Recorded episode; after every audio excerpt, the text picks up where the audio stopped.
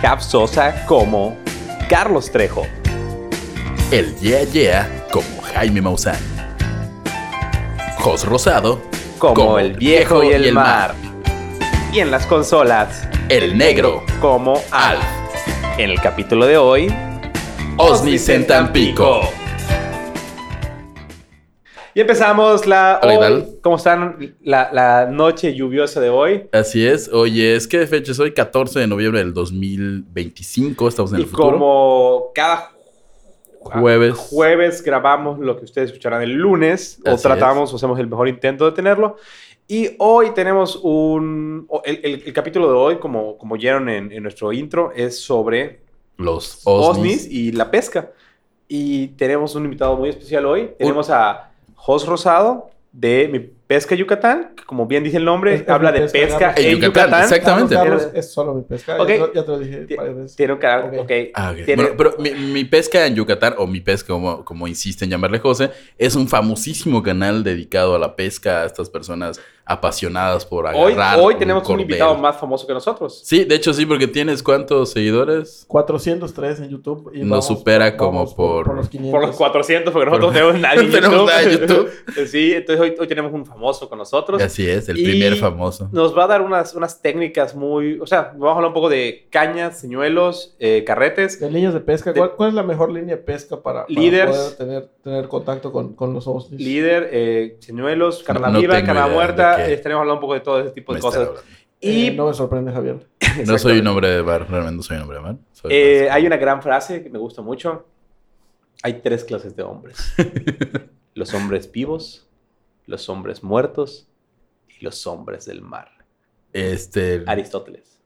soy, soy más como un hombre vivo. Exacto. agrada sí.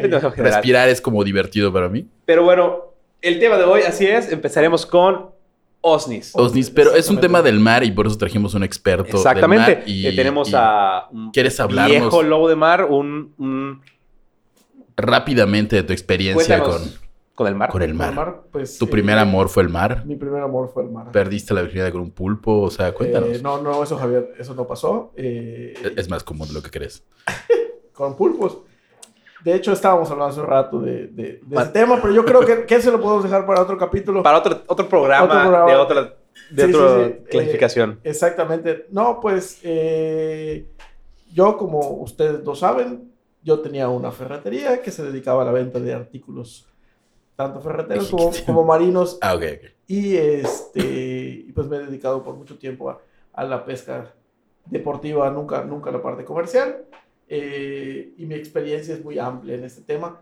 Pero vamos a hablar específicamente de los OSNIs. Pero Exacto. me imagino que, que habrá gente que se pregunte qué son los OSNIs. Sí, exacto. Para nosotros dijimos, bueno, nos, nos, caracterizamos por, Una profesionalidad. exacto, por temas. impecable.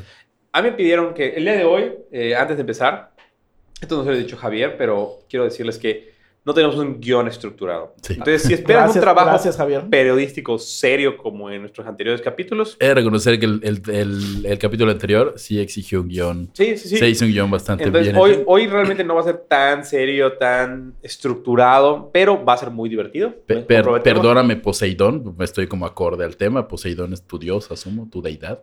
Exactamente. Eh, en esta casa solo creemos en Poseidón. Por favor, demás religiones. ¿Cómo se persignan No sé- las no sé personas hacer. creencias?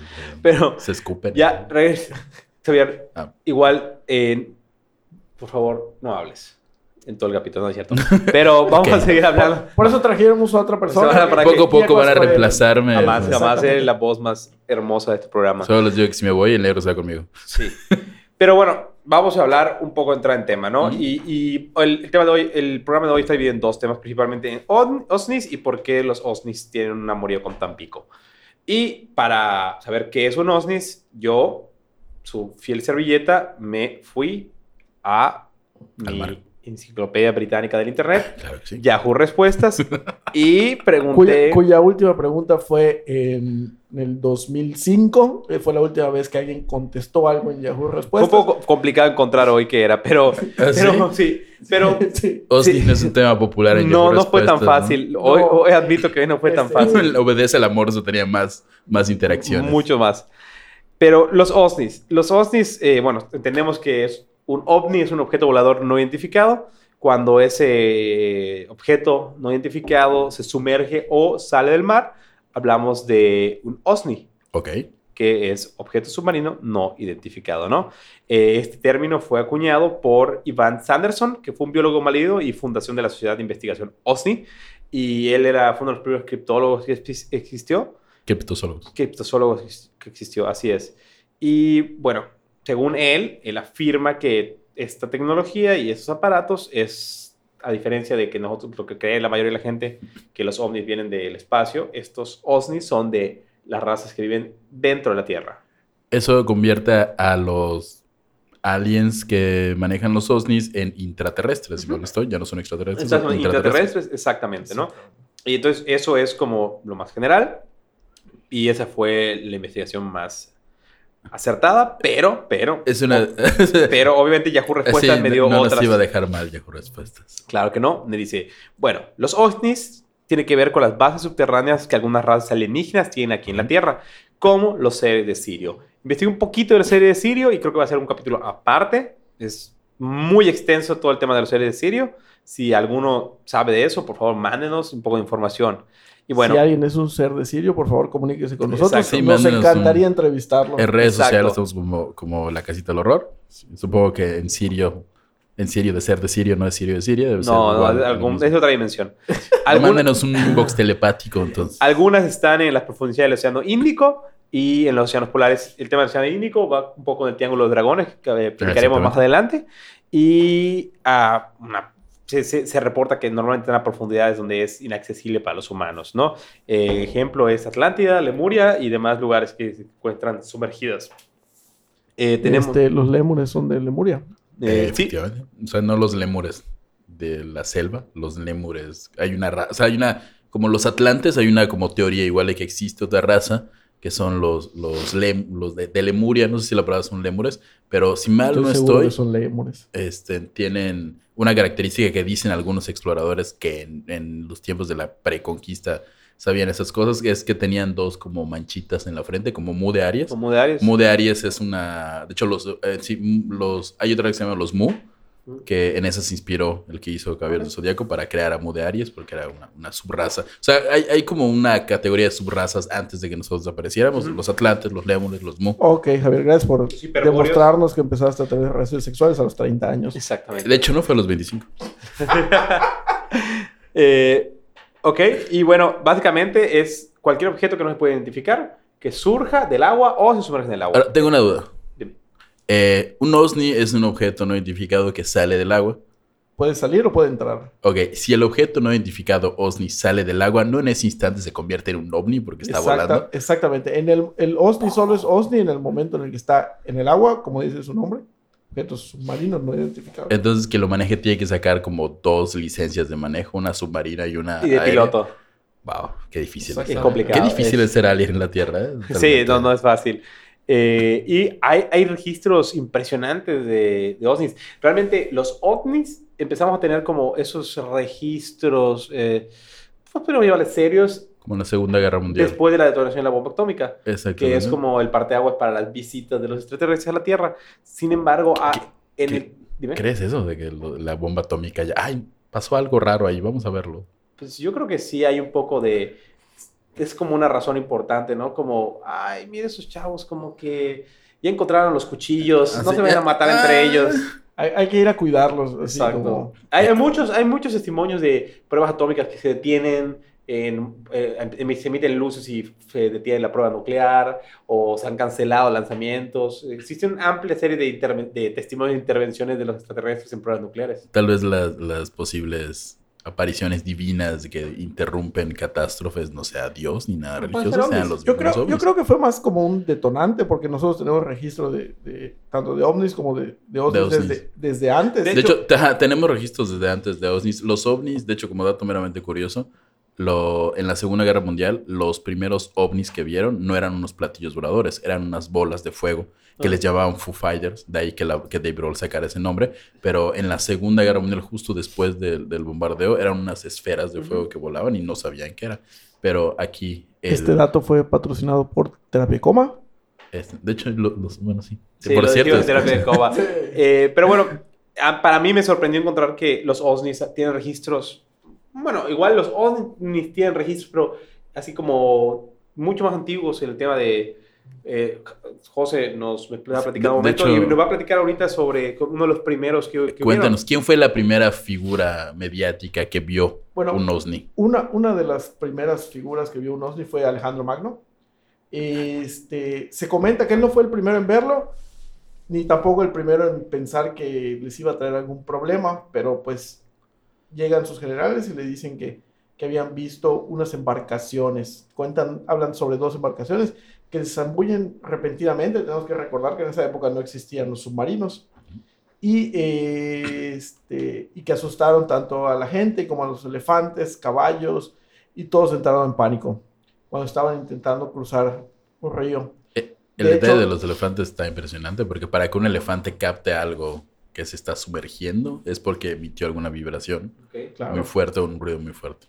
De hecho, dicen que él manda a construir unas cápsulas como de vidrio y se sumergen en ellas para, para intentar identificar esos objetos.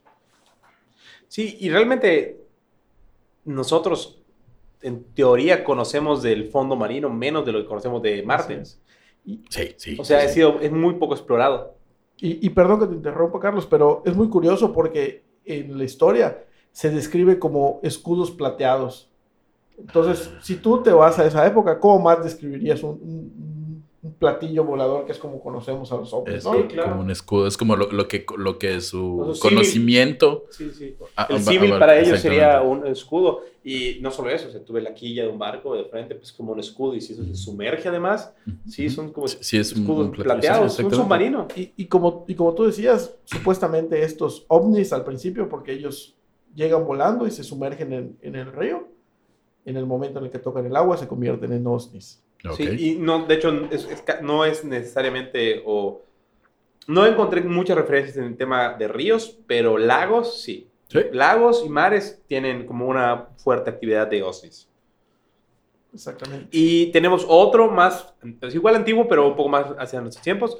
eh, reportes que se encuentran documentados de OVNIs son con, Hernán- con Cristóbal Colón. Con Cristóbal Colón, uno de nuestras personas este, confundidas favoritas, Como dices, ¿en qué aspecto? En que siempre creyó que llegó a la India. Sí. y no, Ah, no, no era muy brillante Cristóbal Colón, pero pues nos hizo No, un era, era bastante malito. Bueno, vinieron puros, puros, puros maleantes vinieron, ¿no? Era como que la Mara sí, Salvatrucha. era así como, eh, oigan, hay una chamba aquí, amigos maras, amigos de Salvador, vamos a Podemos morir todos en el intento, no sabemos qué hay del otro lado, pero si se quedan acá, se quedan en la cárcel y la peste los matará. Ajá, hay que reconocer la falta de esperanza de vida que tenían. porque, ok, sí, moriré pronto, no he hecho nada de mi vida, vamos con un tal Cristóbal. Sí, Da- exacto. dato curioso, este, Cristóbal Colón solo salió en esa expedición porque él creía que la Tierra era más pequeña de lo que en verdad es. Ah, claro, si hubiera sido Eh, quedado grande él, nos hubiera aventado el viaje. Eh, Exactamente. Este, entonces todos sus cálculos estaban confundidos por lo que creyó que la India estaba más cerca de Europa de lo que en verdad Que de está. hecho se supone que iba a llegar a las Indias, era como el plan. Sí. Era, era el plan. Y no oh, salió. sorpresa,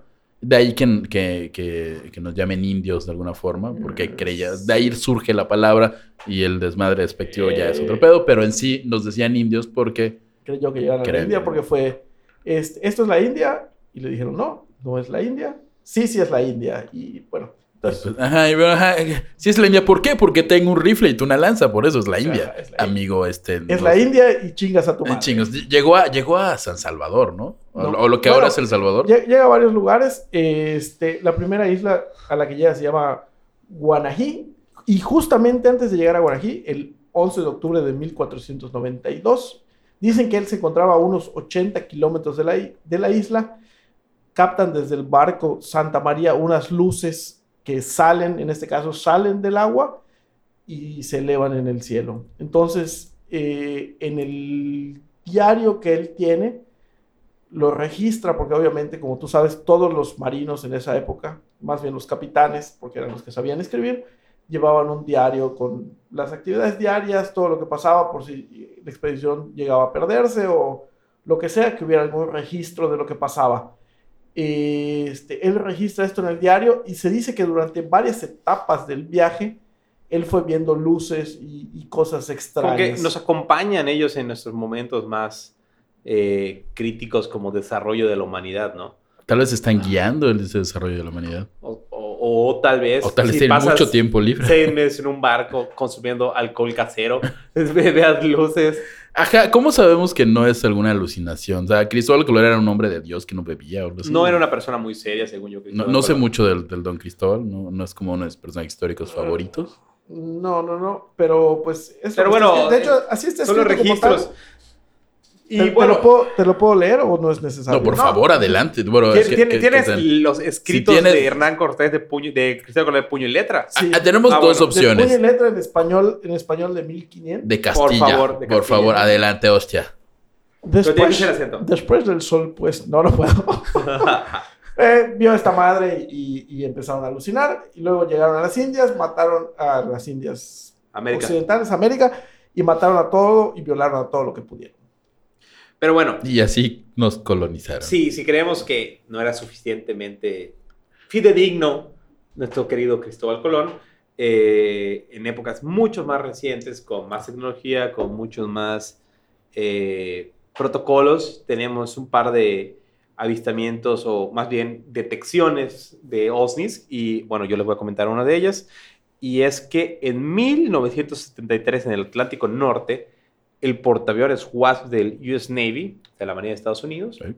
eh, junto con 12 navíos que se encontraban en una simulación de combate detectaron un enorme objeto que se movía a una velocidad impresionante de 230 kilómetros por hora. Wow. Este objeto permaneció durante tres días en el perímetro de los ejercicios militares que estaban haciendo. eh, y lo más impresionante de esto es que lo detectaban los radares, pero este objeto se encontraba a una profundidad de 8.200 metros. Cuando en esa época lo más que se podía alcanzar eran 1.900 metros. Actualmente, todavía hoy en día, tener un objeto que se mueva a 8.200 metros de profundidad es algo impresionante, ¿no? La, la presión lo haría pedazos. ¿no? Sí, O sea, no- definitivamente. Sí, De hecho, bueno, Javier, eh, el punto más profundo de- del mar solo se ha llegado un- una vez, que es la Foz de las Marianas, y tuvieron que hacer un submarino eh, especial para, para No, no es el que hizo Steven Spielberg para hacer cosas, ¿no? O sea, que como que ayudó a diseñar. No, no, no, estás hablando del Titanic. No, la Foz de las Marianas se encuentra en el Pacífico. Ok. O sea, hicieron un, un submarinito especial para poder registrar y... Exactamente. Ok.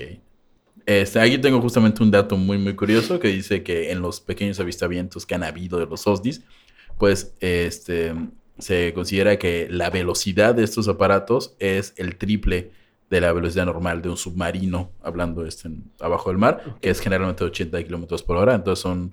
Es 240, lo que yo acabo de 240, decir sí. aproximadamente. ¿Qué conexión mágica tenemos? Porque esto lo estoy improvisando totalmente. Sí, claro. re- recordamos el capítulo de hoy es improvisado. Es, eh, en como... su- en su es, gran mayoría. un, es un freestyle de misterio. Exacto. Gracias, Este, Javier. Eh, tenemos varios De otros nada. avistamientos. Otro, otro importante surge en, en Argentina, porque en Argentina ellos tienen una sociedad de investigación de fenómenos extraños.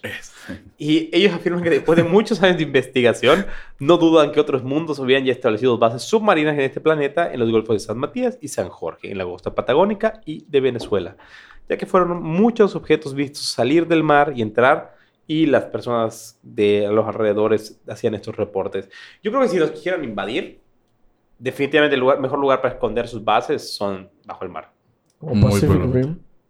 Como Pacific Como Rim. Pacific Rim, sí, Porque no los veríamos, pueden hacer lo que quieran, se pueden disfrazar por todo el planeta, o sea, Sí, pueden, es un pueden gran moverse lugar. en cualquier punto, Es un gran lugar. tecnología. Y si, y si creemos aparte que la Tierra hueca tiene canales que conectan, pues además pueden trasladarse a otros lugares de la Tierra a una gran velocidad. Que cada vez creo más que eso es posible. Hablábamos de estas conexiones entre los, los famosos Sí, triángulos. Exacto, porque tenemos dos áreas, o sea, estuvimos investigando un poco y las áreas de mayor actividad de OSNIs, una es el triángulo de, De las Bermudas, que es el más famoso. exacto, Y pero el triángulo de los dragones. de los dragones, que es su contraparte. Y si tú agarras la Tierra y es una línea recta entre el triángulo de Bermudas y el triángulo de los dragones, se encuentran exactamente uno del otro, del lado opuesto del otro. Si me permites interrumpirte, hay un tercer triángulo del que no estamos hablando, muy importante. Es el triángulo de Illuminati Pizza, la mejor pizza de todo este en el continente. Y pas- casualmente nuestro patrocinador, este, El día de hoy. El día de Y hoy. el día de hoy, el día de- desde que se nos ocurrió esta brillante idea, ha Así creído en, ese, en esto, pues porque obviamente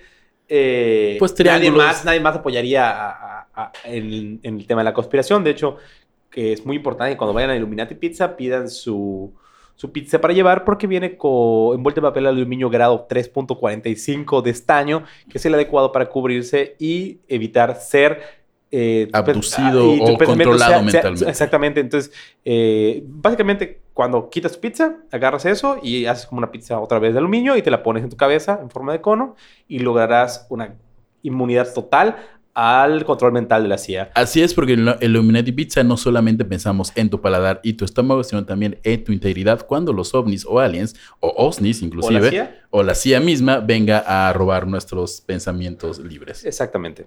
Y Continuamos entonces. Continuamos con el tema. Estábamos con el triángulo de los dragones en Bermudas. Que, que- que está este, el de los dragones es como el menos conocido. Sí, exactamente. Está en- como en la parte entre Japón, China y el sudeste asiático. Que igual tiene un gran número de, de submarinos, avistamientos. O sea, pasa lo mismo, ¿no? Que hay este, ondas sísmicas, ondas magnéticas, los aviones se caen, desaparecen. Inclusive han dicho que, que hay como portales, que es un portal interdimensional para viajar al pasado, al presente, al futuro. Han bueno, esto pasa mucho en el Triángulo de las Bermudas, de que, de, de que, no sé, en 1970 fue un barco y de repente en el 98 lo encuentran varado cerca de allá.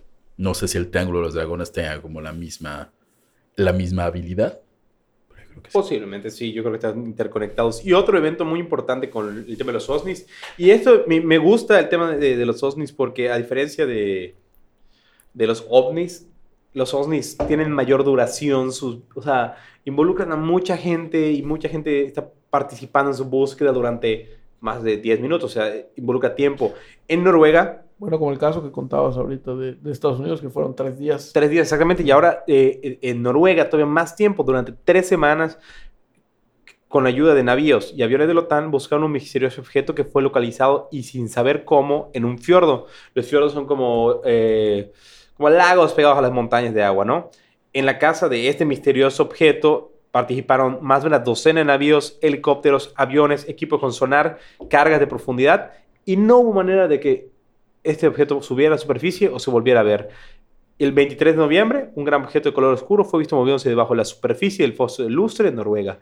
Más o menos al mismo tiempo, en el feocio de Ardluz, el navío de guerra detecta un enigmático submarino en su radar. Aquella noche la OTAN manda como todo lo que tiene a los fiordos para ver más o menos qué está pasando. Y se observan luces verdes.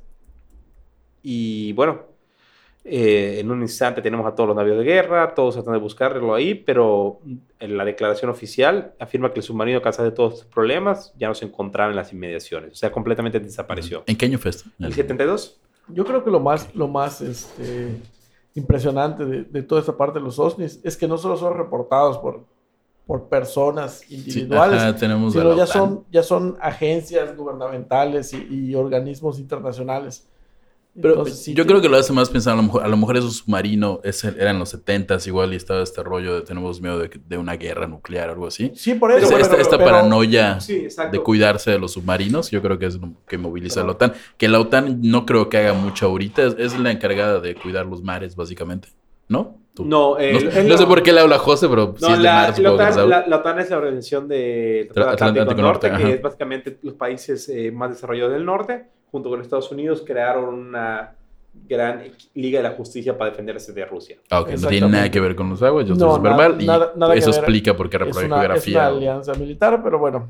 este, Te- Menciona, bueno, ¿tenías otro avistamiento histórico OSNI por allá, no? no, no, no, son esos dos. Solo, los dos. Y bueno, tenemos, hay, hay varios, varios eh, realmente eh, temas de los OSNIs, pero... Hay, hay varias hipótesis, si me permites sí, claro, por favor. Este, la hipótesis más común es la hipótesis, hipótesis perdón, extraterrestre. Es la más conocida popularmente y defiende que el origen del fenómeno está en otros planetas cuyos habitantes, los extraterrestres, nos estarían visitando en sus naves espaciales, básicamente en sus ovnis, que se transforman en ovnis cuando entran al mar y luego se regresan a ser ovnis cuando salen de la Tierra, un complejo sistema de cambio de nombres y licencias. Este, nos estarían visitando. eh, el mayor inconveniente de estas hipótesis son las gigantescas distancias que hay entre nosotros y las estrellas más cercanas. En pocas palabras, si vienen de, de Plutón, de un chingo de viajes solo para meterse al agua, como que no. Pero aún así sigue siendo como la, la, la idea más común de que los ovnis son extraterrestres. Pero e- es una cuestión de que se dice que tienen bases submarinas, que sería, como ya lo habíamos platicado, el mejor lugar para esconder una gran estructura en este planeta, ¿no? ¿Dó- Exacto, ¿Dónde cuando quieran colonizar e invadirlos y que nos esclavizarnos para No, no sé, si- explotarnos. yo insisto que si quisieran invadirnos ya lo hubieran hecho. Pero qué tal que lo quieren hacer poco a poco, que quieren que ver cómo, que, cómo nos desarrollamos. No tienen cara como de ser personas que se toman su tiempo. Yo creo que lo harían así A lo mejor nos están este, analizando. o tal vez nos va a pasar como los delfines en los Simpsons. Exacto. La, la teoría más fidedigna y más real de que creo es en eso. Un día los delfines van a pararse y matarnos a todos. Ok. Junto Sí. con los canguros. Junto con- ¿eh? ¿Por qué los canguros? Porque los canguros son, son muchos. Hay grandes estadísticas que dicen que si los canguros invadieran Uruguay, Ah, sí, a cada uruguayo le tocaría pelear con 14 canguros. Ok, gracias a Dios no vivimos en Uruguay. Este, Nunca me alegré tanto de no estar en Uruguay. La segunda hipótesis. Saludos a todos los uruguayos que nos escuchan. Uruguayos. Sospecho que, que ese número es cero. Sí. No sabemos, no sabemos. Saludos a todos los canguros que nos escuchan, que sí son como 5 o 6, yo creo. Deben Sí. haber más canguros escuchándonos. La, la segunda hipótesis es que son intraterrestres. La hipótesis intraterrestre define que el origen del fenómeno OSNI está en el interior del planeta Tierra, ya que cree en la premisa de que la teoría, intra- la teoría intraterrestre que dice que hay civilizaciones subterráneas y esta hipótesis dice que son como la tierra hueca. la Tierra hueca, pero hay como serían, de hecho no serían serían como humanos tal vez o civilizaciones avanzadas civilizaciones, que decidieron serían- traerse y, y estar ahí adentro. De hecho, dicen, eh, este, este- esta persona que creó la... Ay, se me olvidó el nombre de, ese, de ese- esa persona blanca y nórdica que creó el término OSNI. eh, él creía que, por ejemplo, en ciertas partes de la Tierra Hueca todavía habían dinosaurios. Ay, sí, hay una, es muy común decir, o sea, que hay partes donde literalmente te metes como una cueva y entras como a un medio país techado, básicamente, y hay dinosaurios. Exacto, Yo creo que entonces- sí podría ocurrir. Yo es uno de los pocos libros de Julio Verne que nos han hecho Ah, sí, realidad. es cierto. Siempre tuvo razón el señor. A lo mejor tiene razón en A eso. lo mejor es probable. Él, él- él hay teorías de que veía el futuro. ¿Qué persona tan cool te invitamos hoy? Sí, sí, sí, la verdad, Eh, eh, sí, sí, ay. sí. Hay teorías de ¿Qué? que él... No- nos zambullimos en conocimiento con José Rosado. un gran- Más, ese puede ser un gran capítulo. Y bueno, los... Otra teoría. Ah, perdón. Sí, es que yo iba a llegar ya a- a ¿Quieres llegar adelante? adelante. El a tema de esto A y- los Osnis Región 3. Exacto, y, y los OSNIs al parecer tienen un- una, una predilección por los mariscos, las playas culeras, la fayuca y la marihuana. Y han decidido y las buchonas. y las buchonas ya han decidido protegerla a toda costa. Y Pero, pero antes, antes, antes, antes. Si de la naturaleza. si digan- Solamente lo protege Exacto, de la exactamente, de lo que lo del Exacto. narco. exacto. Pero si ustedes tuvieran, si tuvieran el poder para proteger un estado de la República, que no sea Yucatán, porque sé que votaría por él, este, ¿en cuál protegerían? Si pudiera proteger a toda costa un estado de la República, yo protegería. Uf, así como tengo. Siento que se ven como un poco indefensos. Yo me iría con Chiapas. Chiapas Es un necesita gran protección. estado y creo que necesito un No, poco de yo, yo protegería Campeche. Es, son necesarios para nosotros los yucatecos. Necesitamos a alguien a quien joder. Entonces, si nos quedamos sin Campeche, tenemos un problema. Ok. Ok, yo me protegería a Tabasco, por supuesto. Esos güeyes hablan con Satán, es el mejor Exacto. aliado para cualquier situación. Pero Este, los OSNIs no. Los no. OSNIs decidieron que hay un mejor lugar y ese lugar es Tampico, Tamaulipas. Así es que, por cierto, eh, de ser esto real, no tengo nada más que agradecerle a los... o- no sé por qué levanto las manos al cielo porque está en el mar, pero voy a bajar las manos. Gracias, Osnis, por proteger Tamaulipas, porque mi papá es de Tamaulipas, tengo familia allá y gracias. Sin ellos, pues no sé, no estaría acá. O sea, tú has crecido en tanto Tampico como Tamaulipas. Eh, no, eh, de Digo, hecho, perdón, has crecido tanto en, en, Tampico, en Tamaulipas. Tamaulipas como en Tabasco. Estuve muy poco tiempo en Tabasco, ¿no? Porque, porque insistes que hice una vida allá. Estuve un tiempo en Tabasco. tu mi diplomado en Tabasco. santería está en Tabasco. Eh, por supuesto, todo buen diplomado de santería en Y tu Tabasco. diplomado En en, camarones. en rifle de asalto es en Exacto, en, en narcomenudeo y, y Y el tiro, tiro de AK-47 es en En Tamaulipas. No, no, Y- no me sorprende que haya acabado como comunicólogo. O sea, Y- todo tiene sentido. Sí, y mi diplomado en Escóndete que están disparando es en, es en Cancún. En Cancún, ok. No, Ok, perfecto. Eh, y bueno, desde- En Mérida estoy de comunicación. No pasa nada. No, no, no me sorprende. O sea, no, no. Sí, así como está esa fantástica teoría. Pues de bueno, desde el terri- la terrible catástrofe que ocasionó el huracán Hilda en 1955, eh, Tampico parece ser inmune a los desastres naturales. En creencia popular se dice que unos 800 metros de profundidad enfrente de la playa de Miramar, ubicada en Ciudad Madero, el bellísimo puerto de Ciudad Madero, se estableció una base extraterrestre para proteger la costa. Ok. Acá mi pregunta es, ¿por qué razón? Rigo Tobar. O sea, Rigo Tobar es de Tamaulipas y proteger a Rigo Tobar en ese momento era como prioridad intergaláctica. Exacto, yo creo, que igual era... Es más, Rigo Tobar no está muerto, está en algún otro planeta o con los Osnis. De hecho, la... que está en esa base. Sí, esa, debe estar en la base, ¿no? En, el casino de la base debe tener show. De hecho, si analizamos la letra de, Tuvimos un Sirenito, el hecho de que un humano y una sirena una sirena que vive submarinamente hayan tenido un hijo, tal vez nos está relatando el amorillo que Rigo Tobar tuvo con una persona que habitaba o se movía en un osni. Entonces Rigo Tobar es como un Jaime Mozam incomprendido, tal vez. No, no podía dar el mensaje tal cual porque era muy puente. Entonces dijo, lo voy a poner una canción. Y de hecho, la, este sitio, que se encuentra a 800 metros de Miramar, es muy exacto la, la, la medida, se llama Amupac y básicamente se define como una ciudad sumergida. Eh, ah, o sea, la gente realmente cree que hay uno. O sea, le pusieron un nombre. Se llama sí, sí, claro. Eh, o sea, uno de los supuestos visitantes de este espacio que se encuentra debajo del Golfo de México es Juan Carlos Ramón López Díaz, quien preside la Asociación de Investigación Científicas de OVNIs de Tamaulipas. Así es, en Tamaulipas tenemos de entre narco y creemos de asociaciones de OVNIs. No tenemos un DIF decente, no tiene un DIF decente, pero tenemos una Es más, Javier, la gente cree tanto que hay OVNIs. Estuve viendo unos videos en YouTube que los negocios que están en esta playa, todos tienen ovnis, este, de hecho, extraterrestres pintados y todo. Sí, sí, sí, es este, como, este como abrazaron este folclore. Sí, no, de, hecho tienen un día del ovni, tienen, eh, un, o sea, emulando al Chel de Canacín, un salido a Vladimir, eh, nuestro Chel de Canacín de, Dinamita, producción visual. La gente que no es de, de estas lares, ¿qué es el Chel de Canacín? El Chel de Canacín era una marioneta eh, que era un personaje que pasaba por la televisión y se volvió muy famoso por un pueblo en el cual es Canacín. Y en el centro tiene una estatua del Chel de Canacín. ¿Ah, sí? Preciada. Preciada para los canacinenses. O sea... Pero hace, hace poco tiempo fue abducida de su sitio. Ok. Y causó un gran revuelo obviamente. en, obviamente en, la gente de Canacín. Actualmente ya tiene otra vez la estatua. Ha sido reforzada con pernos y demás eh, aparatos de seguridad para que no se vayan. Y lo mismo pasó en nuestro querido Tamaulipas. dato meramente curioso y paréntesis, Canacín es conocido por ser un lugar medio peligroso por la delincuencia. Y, famoso por los prostíbulos. Ok, yo no sabía ese dato, este dato a, confirmar próximamente, pero este, entonces la gente de Canacín se puso más sea, le prestó más cuando les, le movieron al Chele Canación que por toda la eh, Por todo puede pasar, exacto.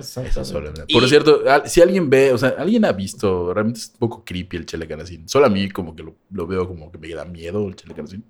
Sí, lo que te dice es una energía y la paran en este momento. Ah, Entonces, en, Ciudad Madero decidieron poner una estatua de un ovni.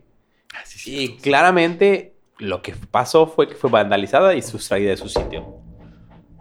Qué mal. No hay respeto por las figuras. Por las figuras. O sea, pueden grafitear a Benito Juárez, pero al OVNI, por el amor de Dios, no. Exactamente. Pero eh, si quieren, regresamos a un tema. Eh, vamos a narrar tres situaciones o tres casos que se han dado eh, en Tamaulipas, que fueron entrevistados y seguiremos hablando ahorita un poquito sobre nuestro presidente de la Asociación de Investigación Científica del OVNI de Tamaulipas. él es originario de San Luis Potosí, otro lugar con alta actividad OVNI en México, la Huasteca Potosina. Y bueno, él dice que, que llegó a Ciudad Madero muy joven y a los 8 años recuerda que subía al techo de su casa y observar el cielo. En sus primeros avistamientos, hoy con 53 años de edad, está seguro de lo que habla, ya que afirma que se basa en un método científico y no en suposiciones y dichos. Pero cuando hablas un poquito con él y en su profesión, te das cuenta que en su tiempo libre es decorador y psicoterapeuta, además de contar con una carrera técnica en circuitos electrónicos, práctica de imitación y el uso de ambos hemisferios cerebrales. Es una eminencia el señor. El señor es una ¿Existe una carrera en el uso de ambos hemisferios? No creo, pero, pero, pero estudió la técnica en circuitos una, una carrera, carrera técnica en circuitos eléctricos. ¿Cómo se, ¿Cómo se llama, Carlos? Este señor se llama, lo pueden buscar, es, la de. Sí, sí, es nuestro querido amigo de nuestra nota del Sol de Tampico. obviamente. Juan Carlos Ramón Díaz López. Bueno, este, el señor Juan Carlos, si escucha este su gustado podcast de. De preferencia de, misterios y alienígenas. Este, nos encantaría entrevistarlo. Por y bueno, sí, claro. Y ahorita vamos a narrar. y que arregle el medio acondicionado porque está fallando, ya que está. vamos a narrar ahorita su viaje a Amupac. Como ustedes recordarán, Amupac es la base terra- submarina de los. Este, esta persona, además de reparar aires acondicionados, viajó a donde están los dos. Bueno, está a 800 metros de su casa prácticamente. Ciudad Madero es como una franja de una calle y el mar. Lo Sí. que tú no sabes es que ya estudió su, su, su carrera técnica en circuitos electrónicos. Amopac. Dice Díaz López, fue nombrada por primera ocasión por el ingeniero Alberto Secua, un ingeniero electrónico que se refirió a este sitio de los seres provenientes de Marte. Al parecer, ellos decidieron que estas personas vienen de Marte. La pregunta obligada hacia el señor fue: ¿Ha viajado usted a esta ciudad? No, refiriéndose a Amopac. Sin titubearlo, el hombre residente de la colonia Jardín 20 de noviembre de Ciudad Madero aseguró que sí. Con fierro. O Es un digan viaje físico, no es un viaje físico, especificó. es un viaje astral, es un viaje del alma. Por lo que es necesario prepararse emocionalmente mediante un proceso de desintoxicación del cuerpo y no consumir carne. Porque obviamente, pues, no, no- o sea, a los hombres no les gusta que vienen Claro, toxinas sí, de la sí. carne y, y veganismo y todas esas madres, ¿no? Entonces los ovnis son hippies. Súper hippies. Sa- ¿Sabes quién también dice eso mismo? Los drogadictos. Exacto. Exactamente. Después de prepararte y purificar tu cuerpo y lograr el contacto, que en ocasiones solo llama, es solo con llamarlos, o sea, tú chiflas, ¡eh, güero! Y vienen hacia ti en Ciudad una, hay una app, dicen, es no, como no, Uber. no, este, ¿Puedo contar una anécdota de la infancia? Claro, por favor. No, no sé, no, no, no puedo hilar los recuerdos en este momento, pero tengo como eh, alguna vez una persona me dijo que se podía comunicar con los extraterrestres eh, chocando piedras, que haciendo ciertos como una especie de clave morse especial. Cuando dices piedras es como crack. Eh, no, no, piedras, piedras de verdad. Piedras de las, de, no sé, piedras Ah. de río tal vez, este, las tocaba de cierta forma y así hacía que aparecían este, luces en el cielo y llegan a extraterrestres. Evidentemente después de eso salí corriendo porque seguramente era un violador. Sí. Así que, uy, y no, no comprobé eso. Y qué bueno, porque Qué bueno. no, estaría Qué acá bueno. tal vez. Ok. Bueno, bueno. Eh, una vez que los llamas y llegan a ti, nos metemos en, a la esfera. Es una esfera de luz. Recuerden que este es un viaje espiritual. Sobrevolamos la ciudad, vemos la hermosa playa del Miramar, avanzamos unos kilómetros más adentro y justo entre el límite del estado de Tamaulipas y Veracruz se mete el mar, llegan unas compuertas que se abren, después una rampa y entramos a su ciudad. Los visitantes aseguran que han sido pocos y casi nadie se ha atrevido a hablar del tema. Ve una ciudad de luz, básicamente de cristal y metal. Y lo comparan con zonas como de Estocolmo, pero sin árboles. Hay luz, pero no se ve el sol. Yo no estoy seguro que este muchacho haya ido a Estocolmo. Estocolmo. pero, lo- Pero de que conocía el cristal, lo conocía totalmente. Exactamente. A, a mí lo que me preocupa es lo siguiente. No, no. Si vas a hacer una, vas a hacer una base chingoncísima de cristal y de metal, ¿por qué hacerlo en el puto Golfo de México y no en, en el Caribe, por ejemplo? Exacto, después ver algo y- Ah. más que sargazo y O sea, petróleo. Ajá, es- es- Yo, yo tengo una teoría que le, probablemente personas muertas. Exacto. que le compartía a José eh, el camarón. El, posiblemente uno de los camarones más ricos de la República. Está en, en- en esa zona de Tampico Madero. En el hoyo de Dona. Eh, exactamente. Entonces, yo voto por el camarón. Puede ser. Entonces, Eh, eh, bueno, él, no- él lo los sigue narrando. alienígenas solo porque- comen camarón. Bueno, nuestro querido presidente de la Asociación de OVNI de Tampico nos sigue narrando un poco, ¿no? Una vez que entras, la organización social que él describe, dicen que en su mayoría son científicos, ingenieros y doctores.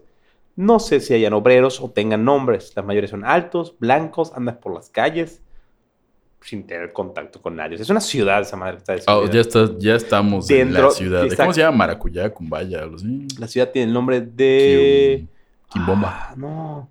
Show, show, show, Show, show. show, show, show. Kiri- Lo perdí. Kiri- Se los diré. la- la- Amupac. Amupac, Amupac. Amupac. Suena como asociación de señoras panistas o algo así. Ok. En contra del aborto, lo que sea. Bueno, el acceso es obligado con una guardia de tres seres, manteniéndose ese contacto que realizaron algunos ah. ¿Qué? Manteniéndose en ese contacto que realizó hace algunos años por un tiempo terrenal de aproximadamente un minuto. Tengo idea qué chingado dice ese párrafo. es- eso suena, se me tronó la tacha y ya estoy alucinando demasiado. No sé qué estoy diciendo. Los seres que describe el entrevistado seguro son buenos o llamados de luz, quienes llegaron a instalarse frente a las costas, atraídos por conocer a los humanos y sus sentimientos, Y el camarón. así como por el oro monoatómico. Y el camarón. polvo blanco derivado del oro y platino.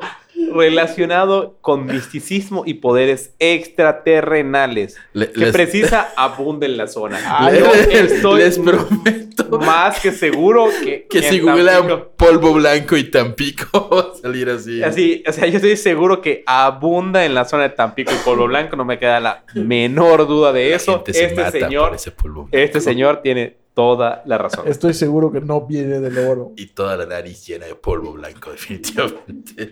¿Qué más? ¿Qué más? Cuéntanos. Bueno, más. y bueno, este, este es el como el más oficial porque pues esta persona preside la organización que se dedica a los ovnis de Tampico. Pero eh, una persona que no tengo su nombre, eh, prefiere parecer en anonimato, nos narra lo siguiente. En la noche de su cumpleaños, después de festejar con algunos amigos, Raúl cruzaba caminando el puente Tampico, cuando recordó la leyenda que dice que en cada extremo del puente hay una nave que los vigila. Estas naves se revelan con otras estacionadas en la base extraterrestre cerca de la costa tan pequeña, Amopac. Seguro estaba muy sobrio, ¿verdad? Seguramente, ese Ya- muchacho venía de, de- de- de su noche de cumpleaños de dominó y café. Acabo, acabo- acabo de descubrir la razón por la que mi papá no nos dejó crecer en Tampico, Exacto. en Tamaulipas. Le deberías agradecer. Sí, gracias, papá. Mucha gente se refiere en Tampico, Tamaulipas, a los ovnis como los hermanos superiores. Entonces, nuestro querido amigo Raúl se detuvo. De nuevo, puente- gracias, papá. En el, en- en el puente y recuerdo que dijo, y, y él dice, recuerdo que dije, hermanos superiores, si es que verdaderamente existen, demuéstrenmelo. Cuenta que no había terminado de decir la frase cuando en la dirección del río Támesis aparecieron dos estelas luminosas, cruzaron sobre el puente y se perdieron. Raúl dice que haber quedado extasiado con estas apariciones de una intensidad onírica. No sé si ese muchacho supiera Sí, qué no. significa onírico Onírico. y extasiado, pero Yo, yo no sé qué significa onírico, si alguien me lo pudiera explicar. Onírico es cuando es algo referente a los sueños, como eh, es sobrenatural o No, y- surreal, y él sabe- muy referente a los y, sueños. ese mucha- y él sabe de sus, de sus limitaciones intelectuales, porque, Ah, en, porque en la siguiente pregunta de la entrevista le dicen, se le pregunta que si esto no había sido eh, autosugestión, pues con lo que le hace creer. algún polvito Y él blanco. dice, yo no tengo la imaginación necesaria para inventar una historia así. Además dice que no es la única experiencia sobrenatural que ha tenido. Dijo, no tengo la imaginación necesaria para inventar una experiencia e inhaló una línea de coca. Cuando subí al cerro de Bernal con un grupo de 20 personas con las que estudiaba metafísica.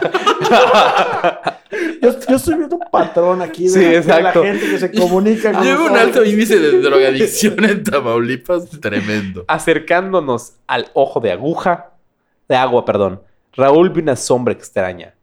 Dice que cuando miró el suroeste, vio que bajaba un triángulo entre blanco y plateado luminiscente. Del triángulo se abrió una compuerta y salieron tres esferas que de inmediato desaparecieron. La nave también desapareció. Todo que esto que te estoy contando, nos aclara Raúl, fueron unos 10 segundos más o menos. Ustedes díganme si estoy pedo, loco marihuano. Le dijo a los metafísicos que posiblemente Probablemente. eran todos pedos, locos y es decirle drogadictos a los metafísicos es como, no sé. Yo creo que, la, que la, la respuesta era seguramente estabas pedo, Loco y drogado, marihuana. No precisamente en ese orden. Pasaremos con nuestro segundo caso en Tamaulipas. porque Tamaulipas, al parecer, es gran lugar para. Por cierto, este, antes de que procedas con los casos, sería bueno mandarle saludos a la persona que nos escribió desde Tamaulipas. en- Claro que En sí. Instagram. Le cajita el horror, nos escribieron. Javier, ¿puedes buscar quién fue la persona que ¿Cómo nos mandó no? un mensaje? Eh, vamos a buscar. Y mientras Javier busca esto, aprovechamos para mandarle saludos a nuestro patrocinador eh, y a todas las personas que asisten a Georgina Guadalupe Fashion Academy. Recuerden que no hay nada más bonito para luchar contra el nuevo orden mundial, nuevo orden mundial que hacer tu propia ropa. Así es. Ahora que está de moda el comunismo, gracias a que Evo Morales ha llegado a este país, eh, deshágase de esas cadenas que, opresoras que, Del capitalismo. del capitalismo. Y confeccionen su propia ropa, eh, maten a sus borregos y hagan su hilo y No, Estoy en Georgia Guadalupe no enseñamos a matar borregos. beneficiar. Me gusta más la A palabra. beneficiarnos son los borregos. Lo cual sigo insistiendo que suena algo sexual, pero es un asunto Pero ya completamente estuve mío. pensando porque cuando dices la vas a matar, ya sabes. Y hay otra frase referente al sexo que es matar a los a Entonces, ok. puedes referirte al la estoy matando, la estoy beneficiando. Entonces, eh, O sea, la canción de Alejandro po- podría ser beneficiarla con una sobredosis de ternura. claro, Así es. Fantástico. Por cierto, beneficiará. Por cierto, queremos mandar un gran saludo a Brent Ortiz, quien estoy hurgando tu Instagram. Brenda Ortiz, este, quien fue la que nos comentó hace varios capítulos. eh, dice, oye, yo sí soy de Tampico, Tamaulipas, y de Tampico todo es cierto. Y pues ya nos dijo algo en Tampico, pues, Este, es Pues, completamente mucho- cierto. Un saludo, saludos. Brenda. Un saludo. Un saludo y, y sobre tu responsabilidad viene todo lo que vamos a decir adelante sobre Todo, Tamaulipas. todo este episo- episodio es completamente tu, Tu culpa. responsabilidad. Así es. Y hablaremos sobre Jaime. Jaime como... Jaime de-. No, no, Jaime. De Jaime Camil. estamos protegiendo su identidad. Eh, dice que lo sobrenatural es su vocación. Es un llamado que él tiene.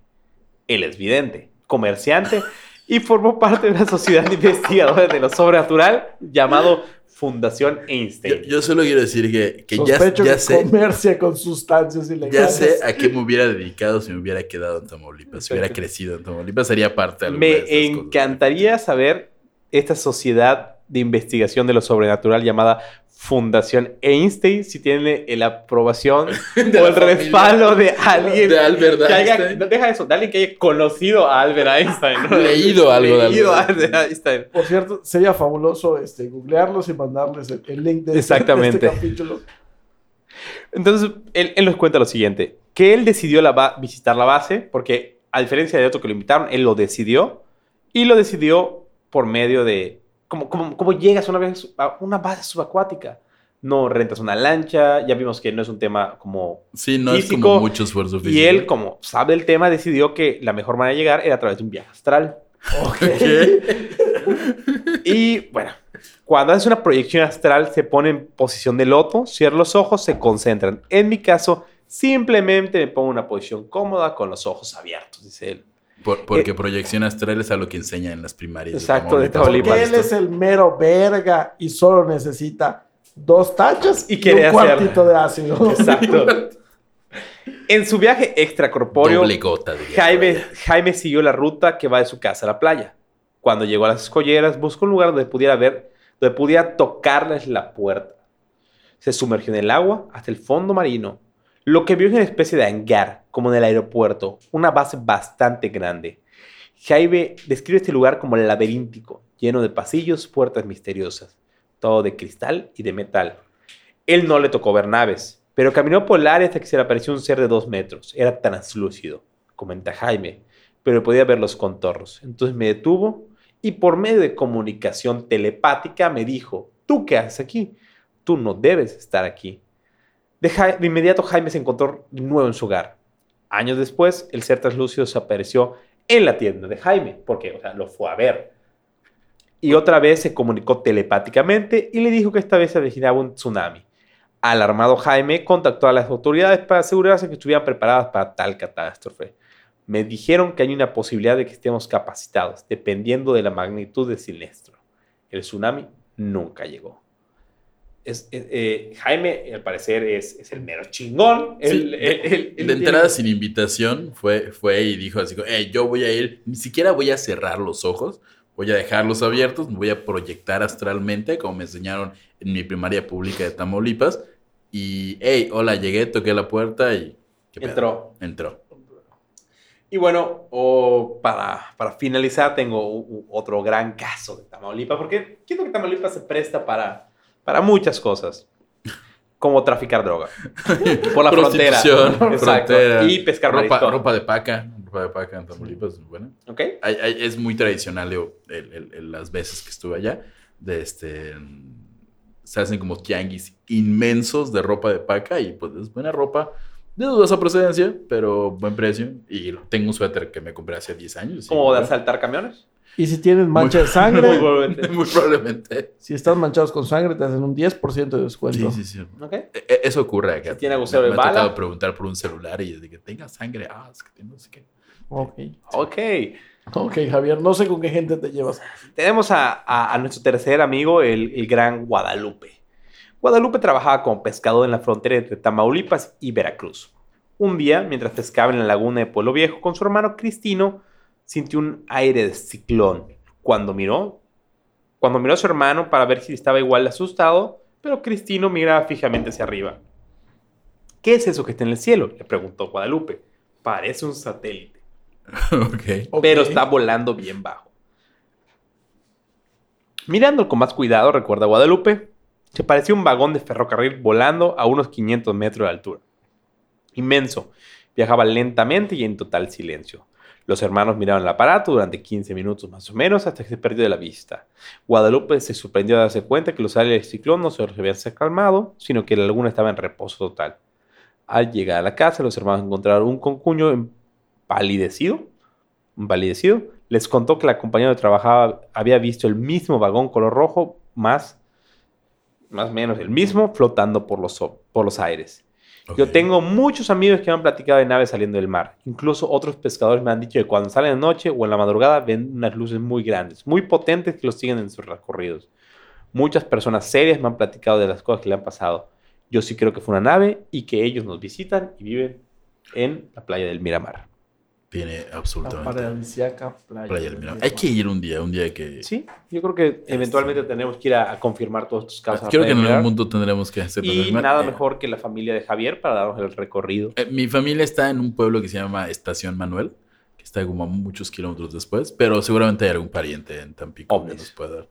Sí, de, ¿sabías que, bueno, vamos a un pequeño paréntesis, este, hubo un tiempo en que esta protección a los fenómenos no, estén meteorológicos muy fuertes no, era no se la dedicaban a los a los aliens hubo un tiempo en que no los aliens protegían esa zona ¿Quién más estaba enamorado de la preciosa ciudad de Tampico? este la madre de Dios efectivamente Ok. Entre el siglo XIX y los años 70, un gran lapso de tiempo, ahora que lo leo, cuando la gente veía objetos luminosos en el cielo, decían que eran brujas. Pero en Bueno. 1967 fue erigido un monumento a la Virgen del Carmen, patrona del mar y de los marineros, junto al muelle eh, por el que deben pasar los pescadores cuando dejan atrás el río Pánuco, que divide a los estados de Tamaulipas y Veracruz. Y desde ahí, eh, igual muchos ven esa explicación, o el, el erigir esta Virgen del Carmen fue lo que igual alejó un tiempo a, Creo a que los la huracanes. Virgen igual ha sido vandaleada, desgraciadamente. Seguramente, seguramente. No, no hay manera que algo no sea vandaleado. Es- eh, en México realmente no hay nada que no haya no, sido. no sea grafiteado. Snarf. Exacto. eh, Es un gran graffiti acá en nuestra zona, Snarf. Y bueno, esa fue nuestra gran historia sobre Así es. Tampico, Tamaulipas. Ahora, mm, ¿Tenemos algunos datos más sobre ovnis? Eh, ¿Osnis? Osnis, Osnis. Este, no, pero tengo como una supuesta explicación ya más de gente que no estudió metafísica, Metafísica. en la Albert Einstein. Ok, y en la, que- en la Fundación La, la verdad, Javier, este, estoy dispuesto a no creer tu explicación de entrada porque es La Virgen hecha del con, con científicos. Del capitalismo. Del Exacto. capitalismo, Este es un en este momento invitamos a todas las personas que nos siguen por nuestras profundas investigaciones y creen eh, en todo lo que decimos a que pueden dejar el podcast por hoy, ya que la versión que dará Javier es patrocinada por la Fundación Rockefeller Rothschild del Nuevo Orden Mundial para ocultar las verdades. Exactamente. Yo, yo solo estoy a leyendo un través, de, a, través, a través de la CIA y los reptilianos para que nos confundamos. Por, por- Por cierto, una de cada tres personas en este mundo es reptiliana, entonces cuídense. Cuando dices una de cada tres personas ser reptilianas porque tiene una enfermedad venérea o algo así, ¿o no? No, no, es reptiliana. Ah, ok. Porque evidentemente si los reptilianos estén, eligieran a alguien como su portavoz, pues tendría que ser yo. No queda ninguna duda. No, este, en esta mesa todos sabemos quién es el reptiliano. Eh, sí, bueno, eh, bueno, el oceanólogo Marcelo René explicó que la trayectoria de los fenómenos meteorológicos tiene que ver... Ay, se reinició mi... Oceanólogo. ¿En Oceanólogo. dónde- en dónde- a ver, ¿dónde estudió este tal, tal René? Marcelo René, eh, oceanólogo, no sé dónde estoy. ¿En Oceanía, tal vez? O sea, clara- clara- claramente eh, este, es un farsante. Oceanólogo, o- oceanólogo metafísico, son las dos carreras que no muy populares. Explicó que la trayectoria de los fenómenos meteorológicos tienen que ver con la temperatura del agua y para fortuna de la zona sur de las aguas del Golfo de México, esta zona en la que estamos hablando, a esa altura son siempre más frías, uno o dos grados que las de más arriba. Eso jala la masa del aire y por eso se desvía. Precisó que en 1955 hubo tres huracanes, pero ahí influyó mucho el río Pánuco que aportó calor. Eh, personas que sí sabrán un poquito más de esto que yo, pues sí he escuchado teorías de que los, los, la temperatura del agua puede desviar No, huracanes. no, no es una teoría. Lo que pasa es que el huracán sigue el agua caliente porque la energía del huracán se alimenta de, del agua caliente. Es por eso que la temporada de huracanes Es en las épocas más calientes es del año. En las épocas más calientes del año, exactamente. De hecho, ahorita estamos a punto Lo que es verano, ya va a terminar la temporada de huracanes. acá. 30 de noviembre termina la temporada de huracanes en el, en el Atlántico. ¿Qué les parece si empezamos una, una fundación en la cual La, los la Asociación Yucateca de ovnis que Estudios. protegen Mérida desde eh, ¿Cómo, se cómo lo, lo, lo abreviaríamos? 2002, Es Desde 2002. Asociación Yucateca de ovnis que protegen. que protegen los ovnis. De que las protegen costas yucatecas. las costas yucatecas. Sería la Ayoplexi. Me parece. Ok, me parece perfecto. Mañana sacamos las, las credenciales. Exacto. todo, Y los ovnis nos empezarán a proteger a partir de este momento de cualquier fenómeno. Insisto No. que la razón por la que los ovnis o los aliens protegen, o los submarinos aliens protegen Tamaulipas es por el camarón delicioso. Ok. Lo cual, insisto, no es una referencia gay. Es el es camarón bastante rico. gay. Este, a no sé todos- si nuestro el camarón yucateco es igual de sabroso que el camarón No sé si camarón No sé, yucateco. pero a todos los que se quieran unir a esta asociación, favor de mandar su tarjeta de crédito, este, una copia por atrás y por adelante, Sí, así es. este, es necesaria. Es, es necesario. Bueno, este fue el tema de- del día de hoy. José, algo que quieras decir, tú que eres un gran lobo de mar. Un gran. Exactamente. un Pon amor en cada puerto, Ajá. te dije en el Siete Mares. El siete bar. Este, pues nada, los invito a todos a, A pescar. a pescar, a que disfruten de esta bonita actividad. Muy pronto vamos a empezar un podcast de pesca, vamos a hablar exactamente de pesca. Podemos tomarnos unos 10, 15 minutos ahorita para empezar con el podcast de pesca. Yo creo que sería muy entretenido. Claro que sí, voy, a hacer como que y estoy sacando con.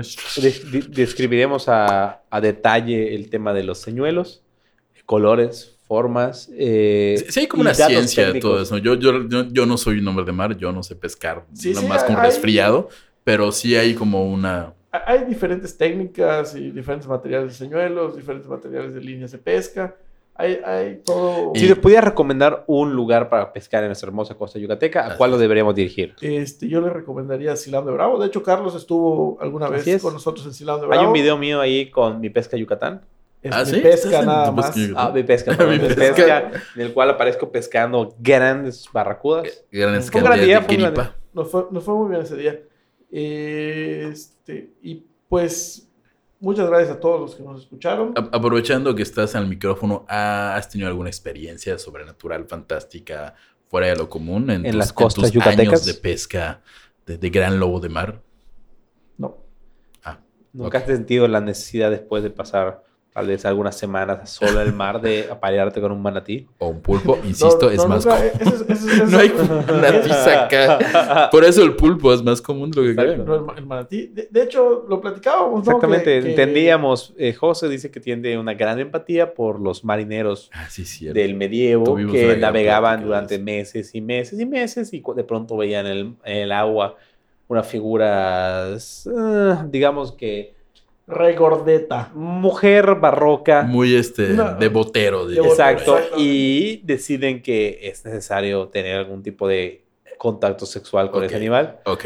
y se ahogan. Entonces de ahí tenemos el mito de las sirenas. Exactamente. O sea, las sirenas son eh, porque un marinero deseoso de sexo y ansioso de alcohol. O sea, ¿tú qué esperarías después de pasar tal vez seis meses con puros hombres que producen su propio alcohol en un barco? O sea, volvemos a lo mismo. ¿no? Exacto, ok. sí, Pero bueno, sí, ese, sí, sí. yo creo que ese es un tema para más adelante. Lo vamos a platicar porque hay, hay igual un amplio tema. Habría que hacer un programa de sirenas. Sí, definitivamente, Definitivamente. definitivamente. yo, yo soy eh, fiel creyente del programa Sirena de Discovery Channel. Yo igual, yo igual. Entonces, sí, Totalmente. yo creo real. que podemos hacer un gran programa De de, hecho, yo sirenas. creo que la- las sirenas podrían ser como una especie de... Son estos habitantes de las ciudades submarinas que luego salen en OSNIs, pero son esos que pueden salir un poquito afuera y así. Sí. Hay una relación ahí impresionante. Intraterrestres, sí. Yo creo que estoy de acuerdo contigo. Podemos hacer algo de intraterrestres y, y a mí me gustaría, eh, si alguien sabe, ha tenido documentos, me gustaría saber Si el se proceso si ha de fabric- sexo con un No, no, más que nada, yo, yo estoy muy, muy interesado. Lo mío, lo mío es el alcohol. Eh, yo estoy interesado en los procesos de fabricación de alcohol a bordo de un barco durante tres a cuatro meses. Creo que, que sería un gran, gran líquido para despintar paredes. Sí, sería fantástico. Y, derretirte el cerebro. Y pasarlo muy bien, a menos que seas un manatí, obviamente. Exactamente. porque-. Y bueno, entre los patrocinadores nuevos que tenemos está eh, Piña para la Niña. Es un lugar, eh, bar, cantina mediodía, que se encuentra ubicado en la 55 con 64 en el centro de Mérida. Esperen nuestro nuevo proyecto de botanita musical. Botanista musical va a ser es un una gran... pro- completa sorpresa. Sí, Este, eh, es- Estoy, estoy, estoy, este, perdón que lo diga, estoy absolutamente emocionado con ese proyecto. Sí, por favor sigan nuestras redes sociales eh, y de todos nuestros patrocinadores, porque la verdad es que este diciembre le vamos a meter todo para las sorpresas. Tenemos a Piña, para la niña. para la Niña, este, Illuminati Pizza, Illuminati Pizza. Igual Georgina Golope Fashion Academy. Horror Casita. Horror Casita. Este, eh, hoy grabamos un podcast nuevo. eh, Exactamente. Clino, donde Javier fue la voz de la ignorancia. Exactamente. Eh, Javier hoy a sus 33 años tuvo su primera plática de lo que debe ser una relación sexual. Y, más la- las consecuencias y, y hoy, las hoy, enfermedades. hoy aprendió derivan. como el uso correcto de un condón, eh, lo que es el cómo, ciclo cómo- menstrual. cómo abrirlo, cómo Cuenta- inflarlo. Exacto. Cuenta, cuenta un poquito en 30 segundos de qué se trató el podcast de Clinum, por favor, Javier. Eh, de virus de papilo- papiloma humano y de verrugas anales. El, Exactamente. el programa de, de hoy de Clinum. se trata de Cabe aclarar que es un programa 100% Familiar. hecho por profesionales que llevan años y años en eh, eh, tratando, son médicos Sí, yo, profesionales. yo no soy ese profesional, y, hubo una persona. y exactamente, Javier no. Javier juega el papel de la voz de la ignorancia en estos capítulos. Eh, igual nos Próximamente lo verán en las redes sociales de Clinum. Clinum, sí, vayan a Clinum. Clinum, Clinum, Clinum, Clinum, listo, eso. Clinum, ahí Que pueden por ver. si no han entendido todo esta, este gran chiste, eh, Clinum realmente es una, una no, es- no es un hospital, ¿cómo se llama la palabra? Una, clínica de una salud clínica sexual. de salud sexual. Las pueden buscar en redes sociales, en redes sociales. Si realmente tienen alguna duda, algún problema, alguna cuestión acerca al respecto, no duden en acercarse a este lugar. Está aquí en la ciudad de Mérida, Yucatán. En las redes sociales está la dirección para que, Sí, para que vayan. Y el teléfono, nada más, por favor, este, les pido que se abstengan de mandar fotos de sus partes, Sí, no porque ya nos ha pasado en un par de Sí pasó ocasiones una vez. y, y es desagradable. Eh, y bueno, pues también recomendando otro de nuestros grandes podcasts acá de esta familia, eh, Terapia de Coma. De hecho, fue el primer gran podcast que tuvimos acá. Así es, Terapia de Coma es una especie de noticiero musical eh, en el cual yo, con Ernesto Instrumento de Percusión, alias Neto Bataco, este, damos noticias de manera jocosa y hablamos de sexo anal, básicamente. ¿Ok? Y por último, en temas mucho más serios para los que desean hacer algo con su vida, eh, está Porio Emprendimiento Empresarial y ellos hablan sobre buscar este equilibrio en tus negocios, tu vida personal y finanzas y, y personales, manejo de, de recursos humanos. eh, y ellos igual están, eh, eh, son parte de esta familia que estamos creando Que de, estamos de de podcast gente que tiene, programas. tiene tiempo libre. Así, síganlos en sus redes sociales. Porio está justamente como Porio. Podrán identificarlos por un Gran león, exactamente. Este, ese como el símbolo de, esta, de, esta, de, este, de este proyecto y de Y esta terapia- ideología. Terapia Coma está como Terapia Coma. Y sale el- mi cara y la de Ernesto, Neto. Eh, la Gajita del Horror estamos Javier Sosa y yo. Y Mi pesca, mi Mi pesca, mi pesca- pesca, Yucatán. eh, algún- Pesca. mi ¿Tienes página de Facebook? No. Sí, estamos en Facebook como Mi Pesca, en ¿Y, YouTube y- y como... quién, y está como- subiendo contenido de valor o Mi algo así? Pesca. ¿Por qué Este, no, eh, eh, ha sido un proyecto que ha estado parado por cuestiones de presupuesto. Sí, claro. Pero- Eh, agradecemos sus donativos. Y es, es, es José Alberto y, y Chorros, que es un gran personaje. Chorros, así se Así llama es, Chorros. Y yo soy Maestro pescador. Yo soy un gran pescador. No, este, les recuerdo que en podcasts anteriores se escuchan algunas risas de fondo, esas son mías, yo soy el Sí, claro. Es- de hecho, no solo es un gran hombre de mar, es el productor de este, de este fantástico podcast. Igual vienen otros podcasts ya Camino, exactamente. Tenemos uno De de, modas. deportes, uno de modas, que por cierto es de un proyecto llamado Partner in Style, que lo pueden buscar en redes sociales, en Facebook y en Instagram, específicamente como Partner in Style. Este, viene uno de deportes, del cual todavía está como que en proceso de. Exactamente. Y vienen muchas cosas más. Somos una gran familia, Wavy Baby, la familia. Y muchísimas gracias a todos los que nos escucharon hoy. Eh, un saludos al, al, al Baby, al Al- Chinito, que al parecer es gran fan, junto con Edel. Y recordamos, como cada semana, que cualquier demanda que no quieran hacer llegar, no les pareció lo que dijimos, que fuimos racistas, que hablamos de violaciones y de pedofilia, y que Javier quiere tener sexo con vaquitas Manatí. marinas. eh, y demás cosas. Eh, Rosa María Pérez Patrón, nuestra abogada. Háganle llegar todos los demandas que quieran hacerle llegar. Que, que hoy fue un programa muy tranquilo. Sí, no estuvo hubo- muy leve. Es que después del anterior que hubo así canibalismo, Sí, incesto, sexo, brujería. Sí, hoy, claro, hoy- estuvo muy leve. hoy fue un pequeño viaje ácido Yo. al fondo marino. Muchas gracias, José. De nada, no, al contrario, gracias por invitarnos y pues yo seguiré produciendo este podcast. Exactamente, yo me despido. Eh, síganme en mis redes sociales, eh, ya saben dónde encontrarme. Grindr, Badoo, LinkedIn son mis preferidas, pero también me encuentro en las más mainstream como Instagram y Facebook, como el Yeah Yeah. Y les recuerdo, como cada jueves lunes, que la verdad está ahí afuera. Y, Javier, Eh, en red- mis redes pueden encontrarme como Hapsosae. Estoy en Instagram y en Facebook como Hapsosa. En Grindr todavía no, lo estoy pensando mucho. estamos pensando en hacer un perfil en conjunto. Sí, como pareja, ¿no? Llévense Sí. el paquete doble. Sí, ¿no? exactamente. Ajá, adelante. Y a mí me pueden encontrar en High Five.